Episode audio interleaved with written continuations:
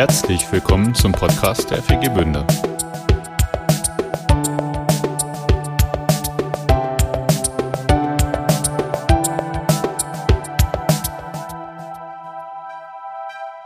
Als ich eben hier reingekommen bin, dachte ich wieder, wow, es ist einfach so schön, wieder in diese Gemeinde zu kommen und zu sehen, was für eine Vielfalt Gott hier so vollbringt. Und ähm, das nicht nur unter euch, sondern auch wieder bei der Dekoration. Und ich bin hier reingekommen und ich dachte, oh, Gott muss uns alle so krass lieben, dass er uns mit Personen in dieser Gemeinde ausstattet, die ihre Begabung so ausleben und uns so segnen mit, ja, einfach so, so, so einer schönen Deko. Einfach krass. Äh, ja.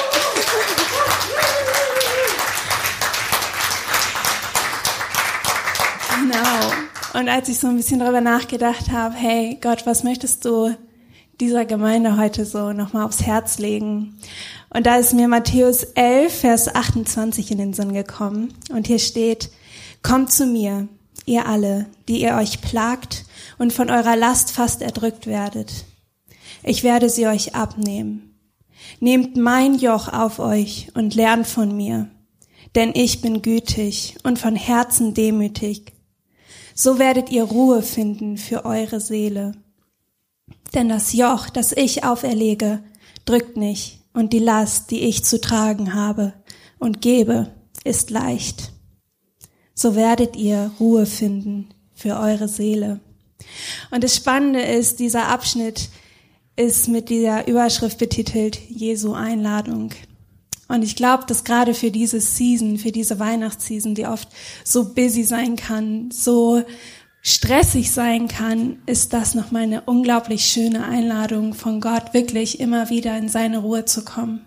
Auch wenn es für uns unglaublich schwer ist. Und vielleicht können wir das auch nochmal so mit in diese, in diese Lobpreiszeit nehmen. Hey, wir können vor ihn kommen.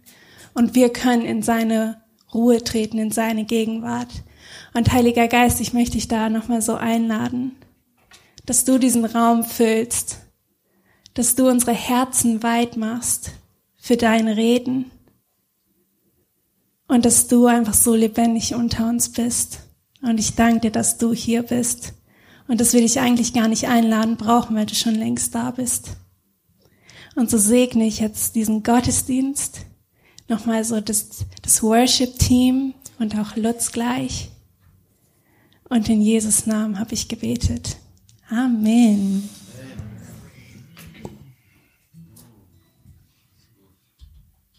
Genau. Und jetzt, Lutz, kannst du gerne nach vorne kommen. Hey, danke. danke für deine Moderation, der war so schön. Ich würde gerne auch für dich beten, falls es in Ordnung ist. Na also, wenn das nicht, du, dann mal los. Hey Papa, ich danke dir so für Lutz. Ich danke dir für sein Herz, für seinen Mut und auch so für sein, ähm, in Anführungsstrichen, Opfer, was er immer wieder so für dich bringt. Und ich danke dir für Lutz Offenheit dir gegenüber, dass sein Herz immer so offen für dein Reden ist. Und ich bitte dich jetzt einfach so, dass, dass du durch ihn reden wirst und dass du unsere Herzen weich machst für das, was du sagen möchtest. In Jesus Namen. Amen. Amen. Okay. Ja, in der Predigt und im weiteren Verlauf des Gottesdienstes geht es über, über Scheitern. Wir haben vor äh, drei Jahren ein Gemeindegründungsprojekt gestartet von uns als Gemeinde. Ähm, wir dachten, na, wie können wir weiter wachsen? Wie, wie, wie, wie können wir mehr Menschen erreichen? Und die Idee war, wir teilen uns, wir multiplizieren uns, ja. Und dann haben wir gesagt, so Bünde Nord, Bünde Süd, wir, wir teilen uns hier, hier so vor Ort. Und ähm, das hatte schon Vorlauf. Ich glaube, vor sechs, sieben Jahren haben wir schon angefangen, Rücklagen zu bilden, also finanzielle. Er hatte schon eine ganz lange Geschichte und äh, haben so den Kai eingestellt, äh, also eine richtige Stelle geschaffen, Pastor gesucht und dann so vor ungefähr drei Jahren ging's los. Und im letzten Monat haben wir das Projekt beendet. Juhu! Nein, ne? Nein. Natürlich ist das ein Scheitern. Das hat äh, keiner wollt und keiner sich so gewünscht und hat auch äh, keiner sich, sich so gedacht. Aber wir haben eine Entscheidung getroffen und haben das Projekt beendet. Das Projekt ist erstmal gescheitert. So ist das. Und das geht uns alle an. Das geht die, die Nördler an und die Südler, weil es ist unser Projekt gewesen, ne? Ah, ist nicht zum Jubeln, ja. Aber ich glaube, es ist eine total wichtige und schöne und gute Gelegenheit, sich mal mit dem Thema Scheitern auseinanderzusetzen. Also ich habe vor langen, langen Jahren mal eine Tischlerlehre gemacht. Ne? Ne? Da war ich noch jung. So, äh, kann ich mich noch sehr gut dran erinnern. Ähm, wir haben alle möglichen Dinge hergestellt, Zimmertüren und, und, und Fenster und Bautischlerei, aber auch Möbel und so. War ein ganz kleiner Betrieb. Und äh, äh, ich habe schon am Anfang gemerkt, dass das alles gar nicht so einfach ist. Ja, und äh, mein, mein Chef, der war sehr, sehr gut. Und er hat mir irgendwann mal diesen, dieses ganz, die ganz große Wahrheit mitgegeben, hat gesagt, Lutz, jedes Stück, was du bauen wirst, wird Fehler in sich haben. Jedes. Und er hatte recht. Und ich würde den Satz mit 57 Jahren heute immer noch unterschreiben. Wirklich. Bau mal eine Zimmertür ohne Fehler. Wir haben manche Zimmertüren wirklich, wirklich dreimal gebaut. Das war natürlich eine absolute Katastrophe. Ja, also das äh, durfte einmal in drei Jahren vorkommen. Äh, ansonsten wäre das auch nicht gegangen. Aber ähm, und dann hat er mir gesagt, aber Lutz, die Frage ist nachher, wie du lernst, mit diesen Fehlern umzugehen. Das ist die entscheidende Frage. Scheitern wir? Scheitern wir? Alle? Ja. Regelmäßig? Ja. Wir scheitern doch nicht nur einmal im Jahr. Wo, auf welchem Stern lebt ihr denn? Oder in welcher Galaxie? Das Leben ist doch irgendwie voller Fehler, Missverständnisse, Unzulänglichkeiten, Mängeln. Nenn es, wie du willst. Das Leben ist voll davon. Nur, das ist natürlich ein Thema in einer Leistungsgesellschaft, hört gut zu, in der wir uns befinden, was eine Katastrophe ist. Wir werden alle auf Leistung gepusht und jetzt kommen wir mit Scheitern. Das passt mal gar nicht. Also, weshalb hat es die ganzen Skandale bei, bei, bei VW gegeben? Hat es ein paar Skandale gegeben? Leute, seid ihr wach? Seid ihr wach? Wir sind populär geworden in der Welt für Scheitern und für Lügen. Fehlerkultur. Das kommt dabei raus, wenn man wenn man es verneint, Fehler zu haben, wenn man nicht darüber reden will. Das kommt dann dabei raus. Meint ihr, das wird besser? Auf keinen Fall. Also es geht heute um Scheitern. Aber wir, wir sehen das Ganze natürlich positiv, weil Gott das auch positiv sieht, durchaus. Freut sich keiner und trotzdem ist es ein Teil unseres, unserer, unserer Realität. Und deswegen könnt ihr euch jeden Titel aussuchen. Ihr könnt sagen, positiv scheitern, erfolgreich scheitern oder gescheit scheitern. Da gibt's einen Buchtitel darüber. Gescheit scheitern. Ein ganz intelligentes Buch äh, von einem Herrn Arnett. Äh, lohnt sich sicherlich zu lesen. Ich habe es nicht gelesen, aber ich fand den Titel schon so cool, dass ich gesagt habe, das ist schon mal. Gescheit scheitern. Und ein, unser, unser ein paar Tipps mal da, dazu. Was heißt es, gescheit zu scheitern, was uns ja nun mal alle betrifft? Das erste ist, glaube ich, offen darüber reden. Das wird doch überhaupt nicht besser, wenn wir nicht darüber reden. Das wird doch schlimmer. Es wird doch schrecklich, oder? Weil dann geht das im Bereich Scham, dann wabert das so unterm Teppich weiter und bricht irgendwo aus, wo es nicht ausbrechen sollte, ne? Ist es schlimm, fremd zu gehen? Ja, ist schlimm. Ist es schlimm, nicht drüber zu reden? Noch viel schlimmer. Viel schlimmer. Ehebruch kann geheilt werden. Das ist nicht das Problem. Aber nicht drüber zu reden, das trägt den Keim des Todes in sich. Das wird rauskommen. Ganz bestimmt. Probleme gehören angesprochen zu, zu werden. Also, da äh, eine Bibelstelle mal so ab und zu dazu, 1. Johannes Kapitel 1, 8 bis 10, kennen viele von euch. Und trotzdem glaube ich, ist es immer wieder gut, das nochmal zu vergegenwärtigen, weil da werden, da sind Wahrheiten drin, das ist jetzt nicht so irgendwie, ne? Das ist jetzt nicht nur rosarot und lecker. wenn wir behaupten, 1. 1. Johannes Kapitel 1, Vers 8, wenn wir behaupten, wir sind ohne Schuld, betrügen wir uns selbst und die Wahrheit lebt nicht in uns. So, willkommen in der Wirklichkeit. Wenn wir denken, ohne Fehler geht das ab, betrügen wir uns selbst. Wahrheit lebt nicht in uns. Wenn wir aber unsere Verfehlungen eingestehen, können wir damit rechnen, dass Gott treu und gerecht ist. Er wird uns dann unsere Verfehlungen vergeben und uns von aller Schuld reinigen. Wenn wir behaupten, wir sind, äh, seit wir Christen sind, haben wir kein Unrecht mehr getan, machen wir, machen wir Gott zum Lügner. Unser Wort lebt nicht in uns. Ne? Also, ne, lass uns das mitnehmen, drüber reden. Das Schlimmste ist nicht drüber zu reden sondern es zu bekennen. Und äh, damit wird es ja nicht nur irgendwie kommt es ans Licht, sondern damit wird es schon geheilt, heißt es hier. Also Scheitern heißt ja nicht, Scheitern hat das letzte Wort, sondern Heilung und Sieg hat das letzte Wort. Ne? Es wird, es wird bereinigt, hopp. Es wird bereinigt. Es wird geheilt. Wie wird denn, wie wird denn Sünde überwunden? Ne, könnt ihr nachlesen, 1. Korinther Kapitel 5 bis 7. 7 ist hochinteressant. Ne? All die, all die Schuld, die wir tun, äh, zu, zu klauen, äh, da gibt das Thema Homosexualität, sexuelle Unzucht, da wird, da wird so eine ganze Reihe aufgemacht. Und dann heißt es, das seid ihr aber damals gewesen. Also kann das geheilt werden? Kann Scheitern in Sieg? Ja, aber was ist, was ist der Gamechanger? Bekennen. Drüber reden. Also, wenn wir sagen, wie scheitern wir gescheit? Was ist da, wie machen wir das positiv? Offen drüber reden. Das zweite ist Entscheidungen treffen. Also was ganz schlecht gewesen wäre, ich denke gerade mal an Stadtlicht, ne? Hätten uns alle schön weggeduckt und hätten gewartet, bis der Letzte in Burnout geht oder sich sonst verabschiedet. Ne? Hätte man machen können. Wäre eine Lösung gewesen. Was meint ihr, wie viele Probleme, äh, da, da ist Scheiter im Raum und alle ducken sich weg, nicht drüber reden, so tun, als wäre es nicht, ne, und aussitzen, ne? Und du, und die Leute sterben drüber weg und du selber stirbst innerlich auch drüber weg, so ungefähr, ne? So schrecklich. Sondern da gilt es, ein, drüber zu reden und dann auch Entscheidungen zu treffen.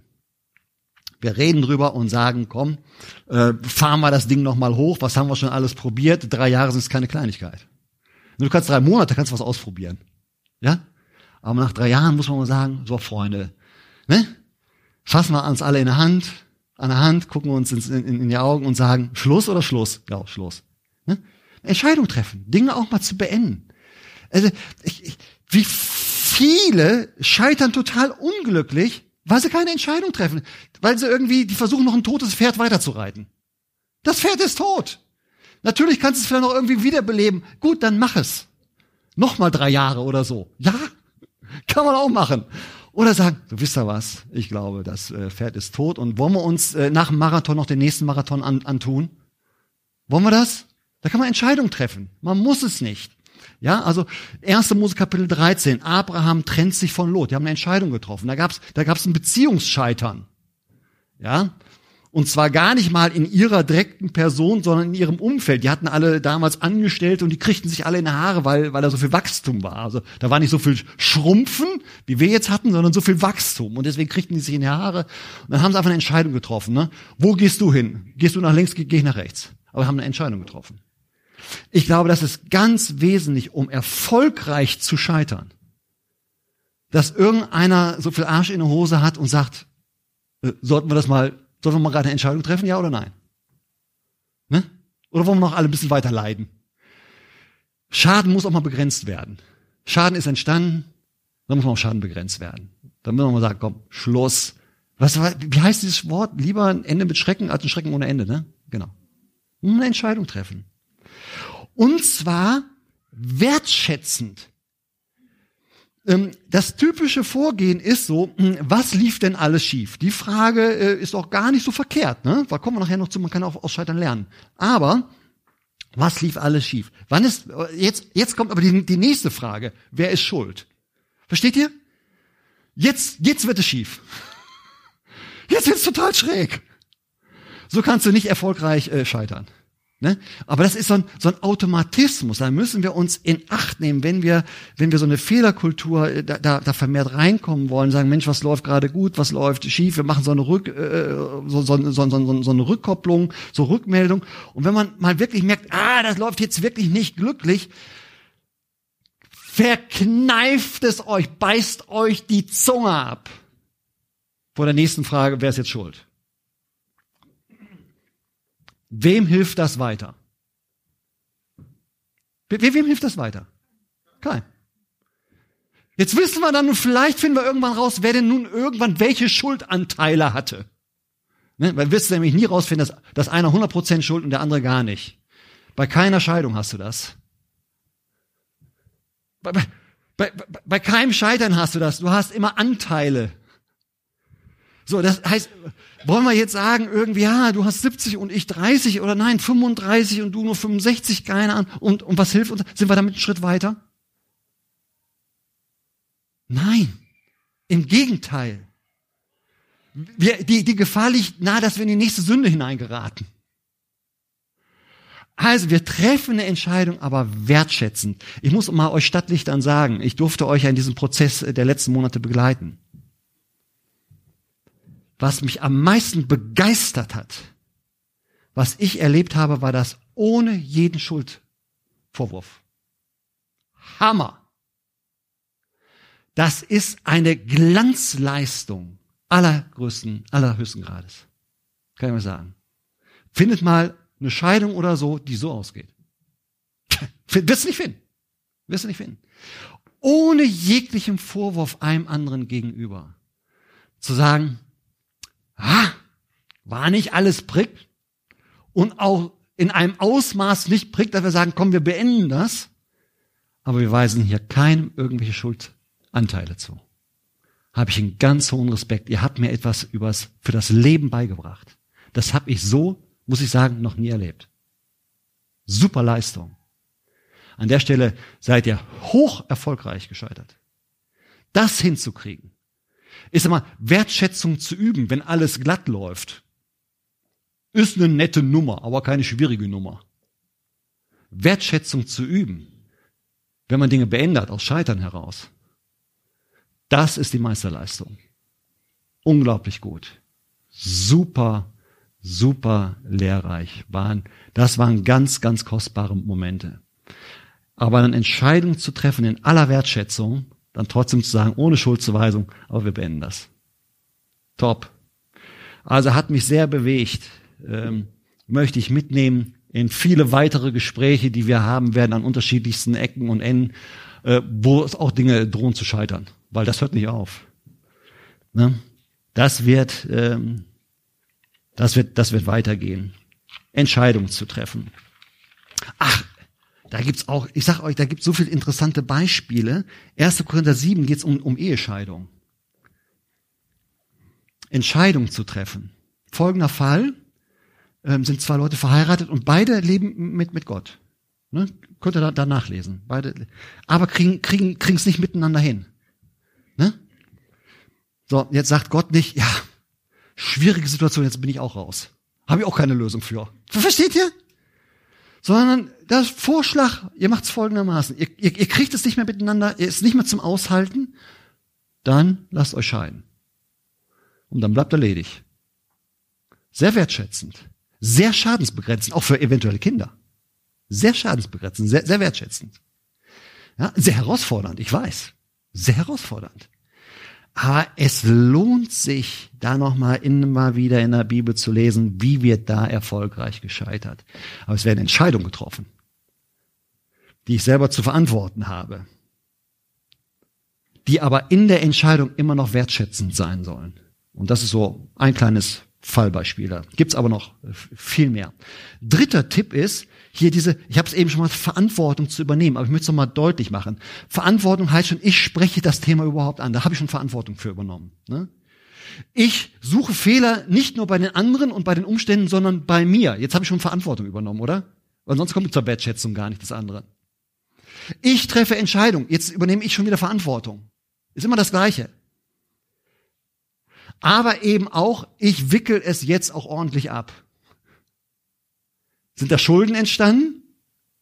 Dann übernehme ich dafür die Verantwortung. Es gibt in Deutschland die Möglichkeit der Privatinsolvenz, ist auch ein Weg, ja, aber ich übernehme Verantwortung dafür. Das gehört mit dazu. Gibt es offene Rechnungen, die begleiche ich. Gibt es auch irgendwelche bestehenden Verträge, die kündigen wir, ne? Jetzt bei Stadtlicht, habt ihr super gemacht. Gibt es irgendwelche Partner, die zu informieren sind? Ich informiere sie. Ich rufe sie an und sage, hey, ihr habt viele Partner gehabt, ihr habt sie informiert. Hochachtung dafür. Gibt es irgendwelche bestehenden Verbindlichkeiten? Ja? Potenzielle Vermieter? Potenzielle? Dann reden wir mit denen und sagen, das Projekt wird so nicht stattfinden. Und ihr habt es gemacht. Ich übernehme Verantwortung in dem ganzen Prozess und sage nicht nur die anderen oder die Umstände. Ich glaube, wenn man das mal begriffen hat, äh, wir haben sowieso Verantwortung für unser Leben, oder? Im Scheitern kannst du es richtig lernen. Im Scheitern, das ist der Moment, wo ich es nochmal richtig lernen kann, jawohl, ich habe Verantwortung für, für mein Leben. Ich habe ja schon, ich habe seit, seit, seit, seit Jahren ein Predigtthema im Kopf, ich habe es noch, noch, noch nie gepredigt. Irgendwann kommt der Moment. Das Predigtthema kann ich euch schon mal verraten. Werde glücklich. Werde glücklich. Das wird das Predigtthema sein. Ich habe die Predigt noch nicht fertig. Werde glücklich. Wer hat die Verantwortung dafür, glücklich zu werden? Gott. Wenn schief läuft. Die anderen. Der deutsche Staat. Der Gesundheitsminister in Deutschland. Versteht ihr? Werde glücklich, übernimm Verantwortung. Das kann ich im Scheitern auf den Punkt lernen. Der vierte Tipp ist, lerne daraus. Oh, was kann man über, aus Scheitern heraus alles lernen? Verantwortung zu übernehmen zum Beispiel. Ne? Ich kann aber auch äh, lernen, wer bin ich eigentlich? Bin ich vielleicht doch nicht so toll, wie ich dachte? So begabt, so großartig? Bin ich vielleicht doch vergesslicher, als ich dachte? Unpünktlicher, unverbindlicher, kraftloser. Wisst, versteht ihr? Ich kann so viel über mich lernen. Ich kann so viel über das Leben lernen.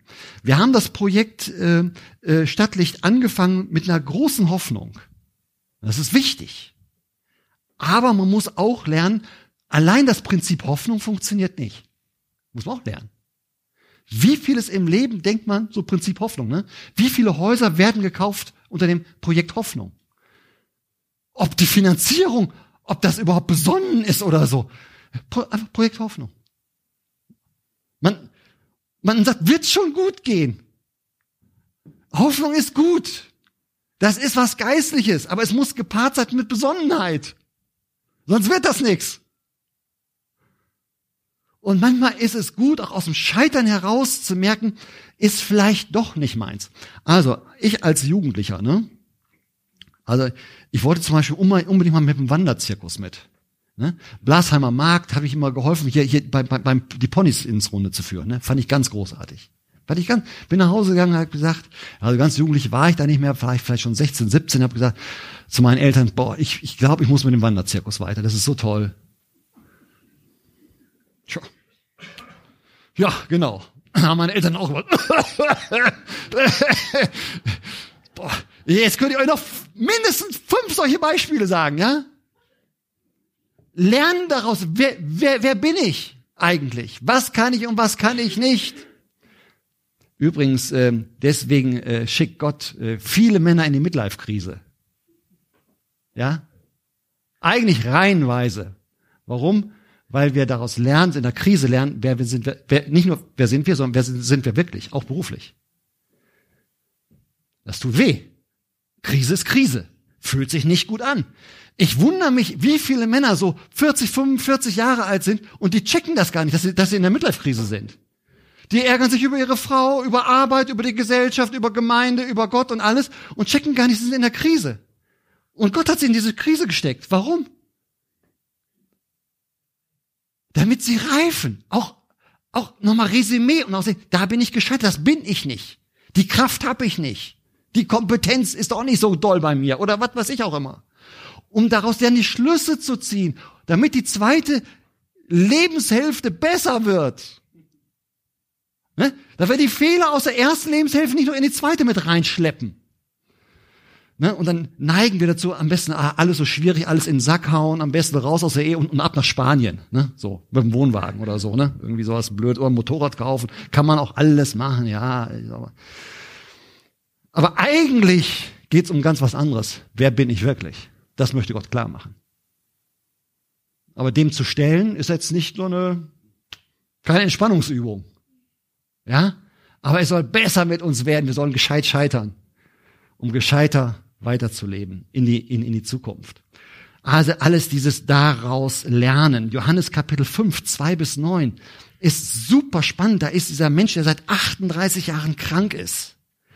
Und, und er liegt an einem Wasser, an einem Teich Bethesda. Und es, es, es geht die Wahrheit äh, über diesen Teich ist, wenn das Wasser in Bewegung gerät und wer dann ins Wasser kommt, der würde geheilt werden. Seit 38 Jahren wartet der Kerl da drauf. Dass sich das Wasser bewegt und er da reinkommt. Nur, er ist anscheinend gelähmt. Er ist so krank, dass er, es sind immer andere vor ihm drin. Wie lange wollen wir solche Prinzipien leben? 48 Jahre? 58 Jahre? Versteht ihr? Wie lange haben wir Prinzipien in unserem Kopf drin? Muster, Lebensmuster, Ne? Es geht eine ganze Zeit lang gut und keiner sagt uns, wir merken gar nicht, dass wir auf dem falschen Pferd sind. Und dann kommt Jesus. Ne? Macht erstmal ein Gespräch, was er überhaupt will und dann kann der, kann der, kann der Kranke da seinen ganzen Frust und sein, sein, sein, sein altes Lebens und seine alte Lebenswahrheit irgendwie, wenn der Teich bewegt, dann muss ich da rein, aber die anderen sind immer, und ich bin, ne, immer die Umstände sind schuld. Versteht ihr? An meinem kleinen Leben, so unglücklichen Leben. Und dann sagt Jesus ihm, steh auf, jetzt kommt's, nimm deine Matte und geh. Ich, ich sage euch, in der Bibel, es lohnt sich, über jedes Wort nachzudenken. Warum sagt Jesus, nimm, nimm deine Matte? Damit, die, da, da, damit der Restmüll da auch noch weggeräumt wird? Das war, glaube ich, nicht die Idee. Ich glaube, die Matte steht für mein altes Leben meine alten Lügen, die ich aber alle geglaubt habe. Ich habe geglaubt, 38 Jahre lang, wenn das Wasser sich bewegt, dann, dann wird alles gut. Also je älter ich werde, wundere ich mich über mich selber, was für ein Schwachsinn ich manchmal in meinem Leben drin habe. Wirklich. In meinem Denken und Fühlen drin habe. Und äh, ich liebe Kleingruppen und ich liebe euch, aber wie oft rumgejammert wird, wo ich eigentlich denke, Mensch, werde glücklich. Was haben wir für Lebensmuster, die uns ins Unglück stürzen? Und wir denken immer die anderen und, und so, Gott ist auch selber in Schuld. Versteht ihr? So? Und Jesus steh auf und dann vergiss nicht deine, deine alte Matte mal mit mitzunehmen. Ne? Nimm dein altes Leben und deine Lebensmuster und nichts mit ins Wasser gehen. Okay. Und neues Lebensmuster. Hör auf mich. Leg das Alte ab daraus lernen. Also dafür ist Scheitern von Gott her da. Wir können positiv, wir können ganz erfolgreich scheitern. Aber es gehört dazu, ich lerne daraus. Das sind manchmal harte Lektionen, aber es sind Lektionen, die mich glücklich machen werden. Die mich zum Leben, zum wirklichen Leben, auch in Tiefe hineinbringen. Mensch, ich, ich hab doch, äh, ich bin doch mit Leuten zusammen, die haben tiefes Scheitern in ihrem Leben gehabt. Und ich merke, ich bin selten einer, einem weiseren Menschen begegnet als, als dieser Person. Manchmal auch Zuversicht, weil die haben ihre Lektion gelernt. Im Scheitern. Gerade Leute, die gescheitert sind, sind doch irgendwie super vollmächtige, tolle Persönlichkeiten. Was ist eine der größten Lebensthemen, die, die, die Gott mit, mit in unser Leben reinbringt? Ist das Gnade? Ist das Gnade? An welcher Stelle lernen wir Gnade? Wenn wir gescheitert sind. Und wenn wir es bekannt haben, es gibt Pastoren und Christen, habe ich immer den Eindruck, Gnade kennen die gar nicht. Wirklich. Die kennen kein Scheitern. Hatten die auch, aber haben sich nicht damit auseinandergesetzt. Haben nicht ihre eigenen Anteile bekannt. Was sind das oft für tolle Menschen, die gescheitert sind? Aber die haben ihre Schuld bekannt und die haben die Gnade Gottes empfangen. Was haben die oft eine Ausstrahlung von Barmherzigkeit von Geduld, von Zuversicht, von es wird werden und du brauchst noch eine zweite Meile und die gehe ich auch noch mit. Leute, die nicht Gnade erlebt haben, die verzweifeln zum Beispiel immer wieder über ihren beruflichen Erfolg. Es ist immer irgendwie zu wenig. Das ist ganz typisch. Die haben keine Gnade erlebt groß bisher, haben sie nicht an sich rangelassen. Weil wenn ich Erfolg definiere, mehr Geld, mehr Anerkennung, größeres Job, größeres Auto, wenn das meine Definition von Erfolg ist, und ich deswegen immer wieder unglücklich bin, weil ich das nicht erreiche, auch als Pastoren, habe ich es nicht begriffen. Aber auch gar nicht begriffen. Gar nicht begriffen. Bei allem Scheitern um mich herum kann ich doch hoffentlich morgens aufstehen und sagen, Gott, vielen Dank, dass du mich am Sack liebst. Das ist Gnade. Ne? Und, dann, und dann, dann geht's los. Bin ich erst glücklich, wenn all meine Kinder glücklich sind? Ist das meine Definition von Erfolg, ihr lieben Frauen? Anstrengendes Leben. Für euch und für die anderen um euch herum. Ist doch so, oder? Wie schön ist, wenn ich weiß, dass Gnade gilt mir. Mein Herr Gott ist mir gnädig. Und das gilt schon bevor die Sonne aufgeht. Und ich kann starten. Jetzt gehen wir mal an die Probleme und ran, ja? Und setzen uns damit auseinander und machen das. Aber wir lernen daraus, werden eben auch gnädiger. Letzter Punkt ist, mutig weitermachen. Ganz kurz, mutig weitermachen. Apostelgeschichte 16, 6 bis 10. Paulus ist auf Missionsreise. Also der ist ja dabei, eine Gemeinde zu gründen. Ne? Hat ja viel mit Stadtlicht auch zu tun und so, oder? Okay? Und dann geht er in die eine Gegend und dann heißt es, und der Heilige Geist verwehrte ihm. Dazu. Also zieht er weiter. Kommt in eine andere Gegend. Und was heißt es da? Und der Heilige Geist verwehrte ihm. Zieht er wieder weiter. Versuchen Irrtum. Scheitern, scheitern, dann geht's wieder weiter. Hat, äh, hat Paulus Schiffbruch erlitten? Ja, kann sagen, scheitern. Lest mal die letzten Kapitel der Apostelgeschichte. Wirklich. Ihr müsst das zu Hause lesen. Am Anfang sind nämlich immer diese erfolgreichen Geschichten. Ne? Tausende bekehren sich. Und dann nachher sechs Kapitel. Paulus im Gefängnis, noch immer noch im Gefängnis, dann Schiffbruch, dann von der Schlange gebissen, dann wieder Gefängnis und so endet die ganze Geschichte. Sechs Kapitel lang. Da, ich habe das gelesen in meinem Sabbatjahr. Ich habe auf der arme Sack. Der arme Sack. Muss er sich wieder verantworten, wieder im Gefängnis, muss sich vor dem nächsten verantworten, wird er wieder eingesperrt. Dann wollen sie ihm, trotz, obwohl er im Gefängnis ist, ihm, ihm immer noch, noch das Leben nehmen. Der arme Sack, habe ich gedacht, kapitelweise, jahrelang nur scheitern. Wenn, wenn es beruflich nur als er Erfolg siehst. Aber er hat weitergemacht. Er hat weitergemacht. Okay, das sind so die fünf Punkte. Ähm, da könnte man sicherlich noch äh, viel mehr machen. Gescheit scheitern, offen drüber reden, Entscheidung treffen, wertschätzend, Verantwortung übernehmen, daraus lernen, mutig weitermachen. Was hat das mit, mit, mit, mit Gott, mit Jesus, mit Advent zu tun? Äh, welche Namen, als Jesus äh, angekündigt wurde, na, da war noch gar nicht auf der Welt. In der Ankündigung, wie, wie wurde, mit welchen Namen wurde Jesus angekündigt? Schon im Alten Testament. Jesaja, habt ihr so ein paar Namen? Weil Na, Namen stehen immer für das Wesen. Retter. Also war ja sein Name. Jesus, Jeshua, haben wir gesungen vorhin, ist der Retter. Hat das was mit Scheitern zu tun? Und, und gescheit scheitern? Oh, es gibt einen Retter. Halleluja. Andere Namen im Alten Testament für Jesus. Knecht Gottes. Knecht Gottes. Habe ich jetzt gar nicht dran gedacht. Es hat sicherlich auch was mit Scheitern äh, zu tun. Aber ich dachte, Friedefürst. Hat das was mit Scheitern? Ah, es gibt einen Friedefürsten. Halleluja. Äh, da gibt es einen Namen, wunderbarer Ratgeber. Hat das, kann mir das im Scheitern helfen? Ich habe einen wunderbaren Ratgeber. Halleluja. Der fällt doch nicht vom Hocker da oben. Wenn, wenn, wenn wir hier die Sachen verbocken. Wir denken manchmal so, wir denken, hier irgendwas läuft schief. Wir denken schon, oh nein, und so mein, mein, mein Tag nimmt schon meine Emotionskurve. Dann denke ich, und bei, bei, bei Jesus wäre es ähnlich so, der fällt auch gerade vom Hocker. Deswegen fällt er doch nicht vom Hocker. Wunderbarer Ratgeber. Äh, ein Name ist, den er bekommt, ewig Vater. Er ist der Sohn und trotzdem wird er ewig Vater genannt. Friedefürst.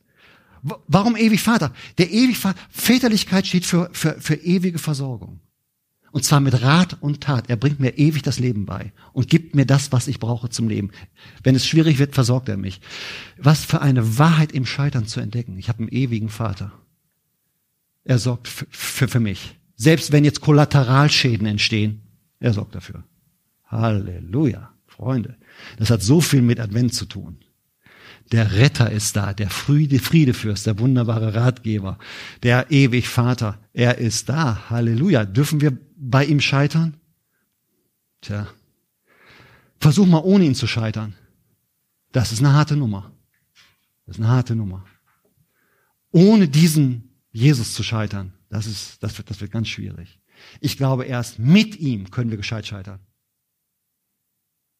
Mit ihm haben wir alles bekommen, um über jedes Problem reden zu können. Mit Hoffnung, mit daraus lernen, mit Offenheit, mit Verantwortung übernehmen, mit, mit allem. Okay, also, ähm, was habt ihr bisher aus dem Scheitern gelernt? Das kann äh, aus eurem persönlichen Leben sein, das kann was mit äh, gemeine Multiplikation zu tun haben. Ja, und da sind wir beide dran, ist ja Süd und Nord dran, dran beteiligt. Ne? Wir haben uns ja auch, wir mussten uns ja auch neu sortieren die letzten drei Jahre. Das war auch nicht immer einfach, oder? Also alle, die zugeguckt haben, für die war es einfach. Alle, die Verantwortung die letzten drei Jahre hier übernommen haben, für die war es hochriskant. Hat sich auch nicht immer gut angefühlt. Versteht ihr das? Sag mal, Ostwestfalen, seid ihr wach? Versteht ihr das? Okay, gut, also. Also was habt ihr, was habt ihr gelernt? Was, was habt ihr gelernt die letzten drei Jahre? Ähm, steht einfach auf, sagt es, zögert nicht.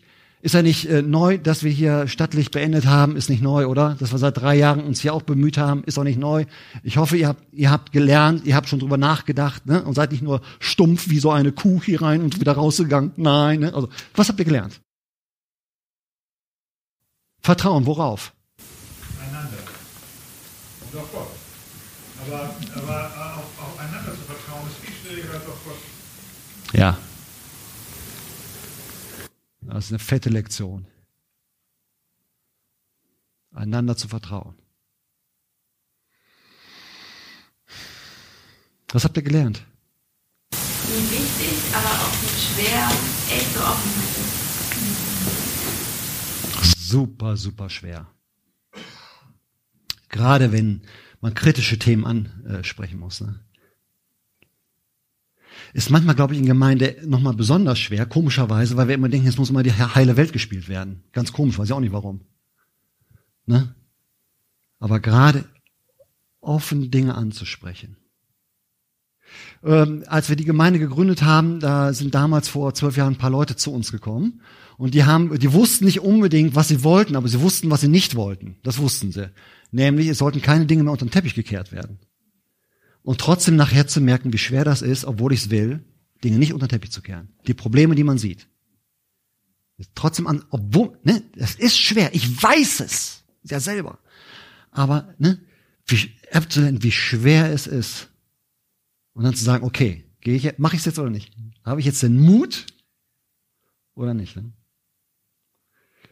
Was habt ihr noch? Äh, das zu sagen in einer wertschätzenden Art. Man kann ja schnell kritisieren, aber dass das wertschätzend rüberkommt, das ist wichtig, aber schwer. Über Wertschätzung habe ich im Sabbat ja auch einiges gelernt. Wenn ich jemand wertschätze, schätze ich das in ihm wert, was wertvoll ist. Wir könnten über jede Person eine Mengeliste machen. Mach mal, könntest du über deinen Ehepartner eine Mengeliste machen?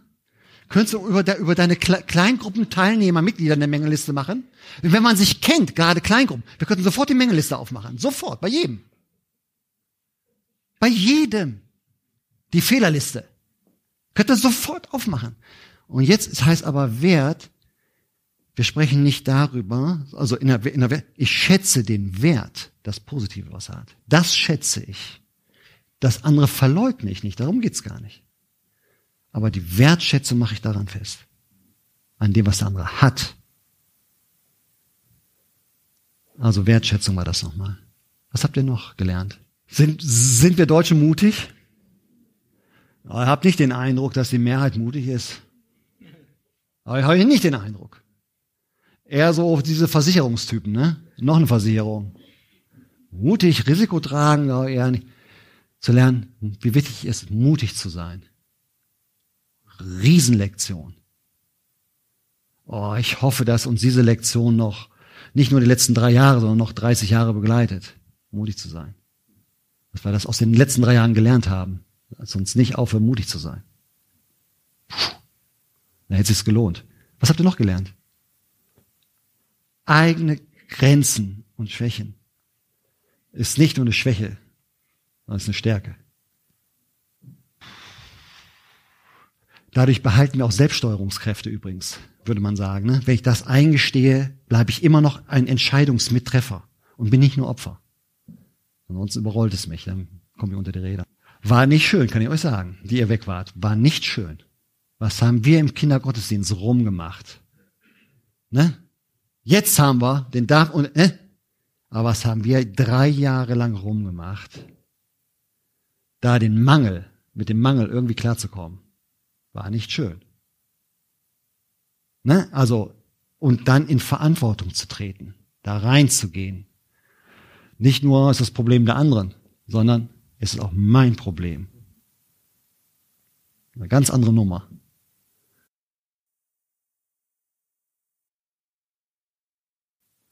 Und das liegt auch an uns. Das ist auch so, muss man ganz, ganz klar. Also ich habe zum Beispiel gelernt, ähm, das ist auch unser Thema hier. Ohne Evangelisation läuft mal gar nichts. Wenn du nicht evangelisieren willst, lass es sein. Du willst nur fromme Gemeinschaft leben? Vergiss es. Geh nach Hause, mach RF an. Wenn du nicht evangelisieren willst, lass es sein. Wenn du nur, wenn ich nur profitieren will, von der, noch meine Gemeinschaft, meine geistliche, muss noch ein bisschen geistlicher werden, noch schöner werden. Vergiss es. Und da ist so eine, eine größere Gemeinde, die kann diese Lektion manchmal gar nicht lernen, weil Gemeinden können, haben eine unglaubliche Qualität, langsam zu sterben. Ne? Unglaubliches Beharrungsvermögen. Wahnsinn. Ohne Evangelisation geht gar nichts. Wenn du und ich nicht bereit sind zu evangelisieren, lass es bleiben. Da haben wir es jetzt nochmal ganz klar gesehen. Bei der kleinen Gruppe merkst du es dann sehr schnell. Wenn die nicht evangelisieren, dann geht die ganz schnell klein. Ne? Bei größeren Gruppen, die gehen langsamer klein. Aber, es, aber der, die Lektion, die konnten wir alle lernen daraus.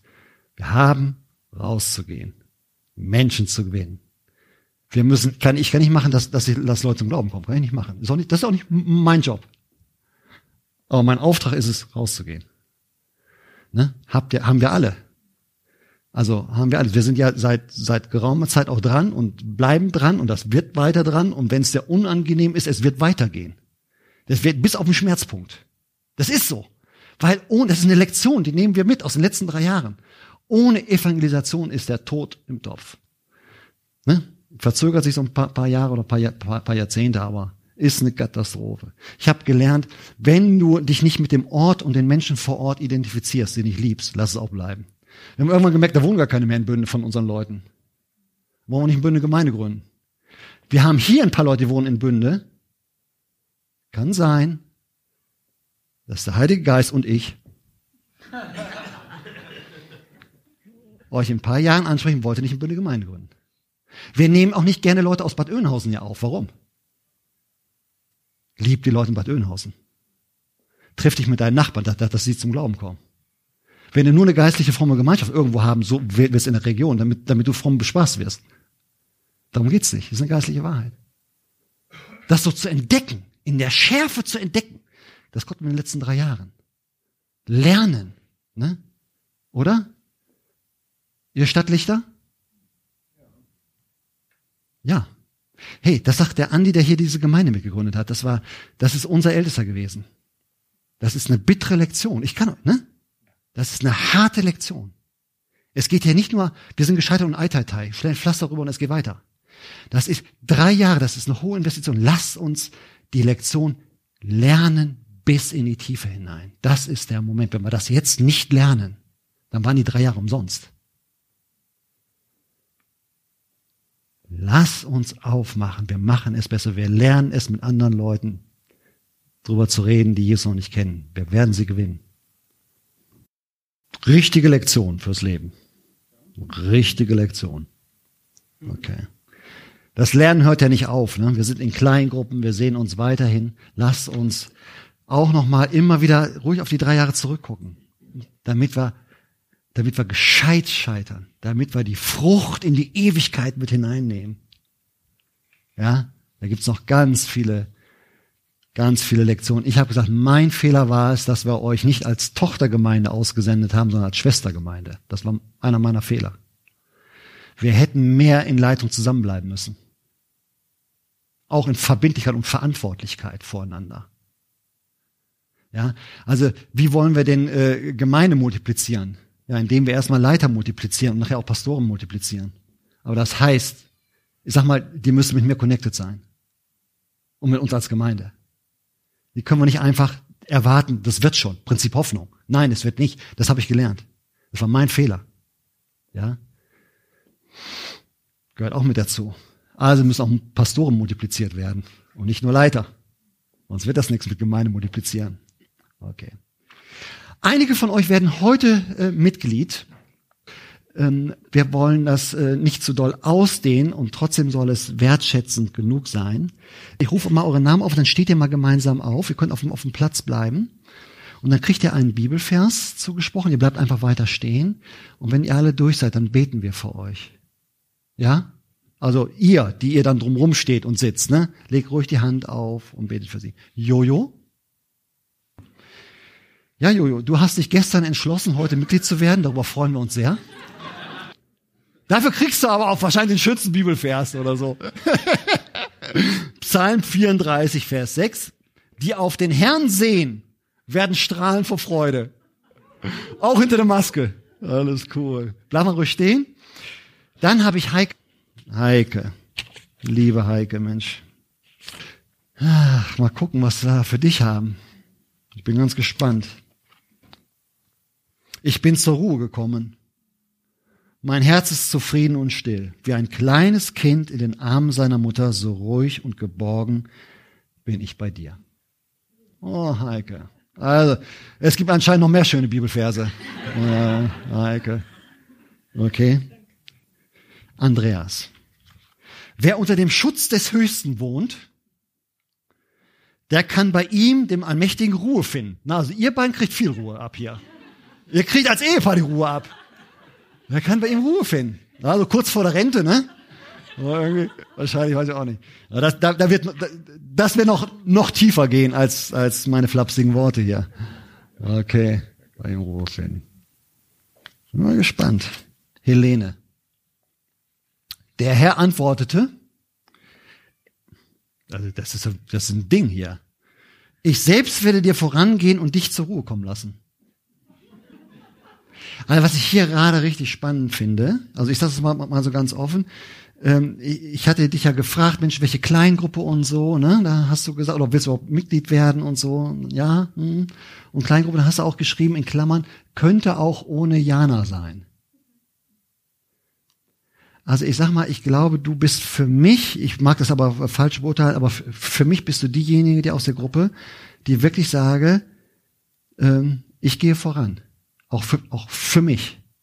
Meine Familie, ich liebe sie alle und jeder hat so seinen Weg, aber ich treffe meine Entscheidung. Guck mal hier, der Herr antwortet, ich selbst werde dir vorangehen. Er geht mit dir voran und dich zur Ruhe kommen lassen. Vielleicht kommen andere noch hinterher. Aber erstmal ist er mit ihr. So, was haben wir noch? Sandra. Glücklich sind alle, die ihre Stärke in dir, Gott, suchen, die gerne und voll Freude zu deinem Heiligtum ziehen. Huh, wenn sie durch ein dürres Tal gehen, im Angesicht des Scheiterns, ne? Wenn sie durch ein dürres Tal gehen, brechen dort Quellen hervor und der Herbstregen bewässert das trockene Land. So wandern sie stets mit neuer Kraft, bis sie vor Gott auf dem Berg Zion stehen. Uh, da krieg ich Gänsehaut, dass du so einen tollen Vers kriegst. So. Thomas. So ist nun weder der etwas, der pflanzt, noch der begießt, sondern Gott, der das Gedeihen gibt, ist alles. Der aber pflanzt und der begießt, sind einer wie der andere. Jeder aber wird seinen Lohn empfangen. Nach seiner Arbeit. Denn wir sind Gottes Mitarbeiter. Ihr seid Gottes Ackerfeld, Gottes Bau. Bist ja mit einer Architektin verheiratet, ne? Also, Bauherr und Architekt der Gemeinde ist Gott, oder? Wir sind seine Mitarbeiter. Von daher ist einer wie der andere, an unterschiedlichen Baustellen. Der eine ist auch mehr in der Evangelisation und der andere mehr, wenn Leute zum Glauben kommen, die, die zu begleiten übrigens. Ne? Also nicht, dass er das von falsch versteht. Trotzdem haben wir alle den Auftrag zu evangelisieren. Da, da gibt es aber unterschiedliche Schwerpunkte nochmal. Aber jeder wird seinen Lohn empfangen. Und Thomas spricht dir das gleich hiermit zu. Auch für die letzten drei Jahre wirst du deinen Lohn empfangen. Damaris. Ah, du kriegst hier fast die hübscheste Karte hier, ne? Schon mal. Du kriegst die Blumen. Die ganzen, die roten Rosen. Der Herr ist mein Fels, meine Festung, mein Erretter, mein Gott, meine Zuflucht, mein sicherer Ort. Gemeinde ist super, ne? Manchmal scheitert die auch. Und wir scheitern auch in Gemeinde. Aber wer ist unsere Festung, unsere Zuflucht? Das ist er selber. Er ist mein Schild, mein starker Helfer, meine Burg auf unbezwingbarer Höhe. Du Gott bewahrst mich vor den Angriffen meiner Feinde. So, ihr Lieben, lasst uns aufstehen. Wer mag, legt ruhig die Hände auf. Ja? Und äh, auch die, die nicht die Hände auflegen, lasst uns beten. Und hier unsere Lieben segnen, ja? Okay?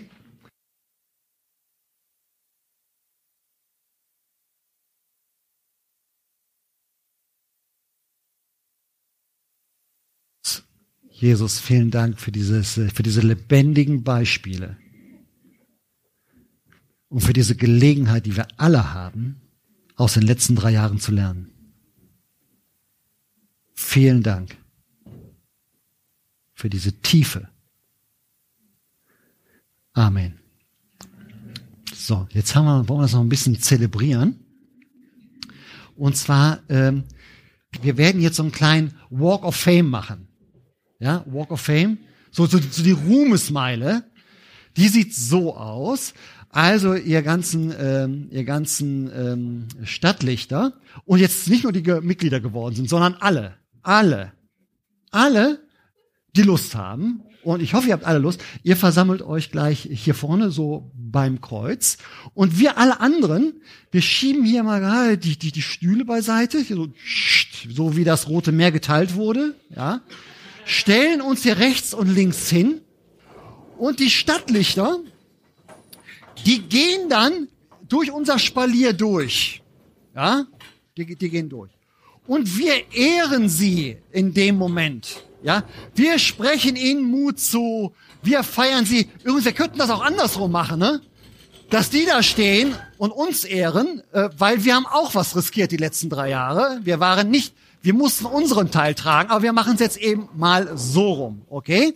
Und ihr könnt jubeln und ihr könnt, was weiß ich, feiern und äh, könnt alle mitmachen. Also super, ihr macht das ganz toll. Das Spalier, das formiert sich. Da wird es gleich ein Lied äh, zu, zu abgespielt werden. Ist jetzt ein säkulares Lied, ne? also kommt jetzt nicht aus dem äh, aus dem evangelischen Gesangbuch. Äh, ne? äh, so, so, so, so ist es nicht. Ne, kommt jetzt nicht aus dem, aus dem evangelischen Gesangbuch. Und trotzdem äh, ist es ein Lied von An Andreas Borani, ähm, was, wo wir, das, das passt eigentlich gut zu uns allen. Da sind wir mit eingenommen in, in, in diesem Lied. Äh, es gilt nicht nur für euch, aber, aber wir wollen nochmal ausdrücklich euch ehren und euch feiern für den Mut, für die Offenheit, für die Wertschätzung, äh, die ihr wirklich performt habt äh, in, den, in, den, in den letzten Jahren. Ja, langsam. Nicht schnell. Also, also ihr werdet nicht geprügelt und da muss man schnell durch, um den Prügel zu entfliehen, sondern ihr werdet gebadet. Ihr werdet gefeiert. Und da könnt ihr ruhig so ein bisschen, ähm, ja, könnt ihr schon mal, kannst du das Lied mal ähm, ruhig, ruhig ein bisschen, bisschen, bisschen anspielen. Da kommen wir schon mal so ein bisschen rein. Man muss, ich finde, man muss so ein bisschen so reinkommen, um was es jetzt hier geht, ja? Es geht um, ja? Wer führt uns diesen Moment ein? Darum geht es, oder? kann es nicht sein. Denkt an schon teilen. Hier geht jeder für jeden durchs Feuer. Im Regen stehen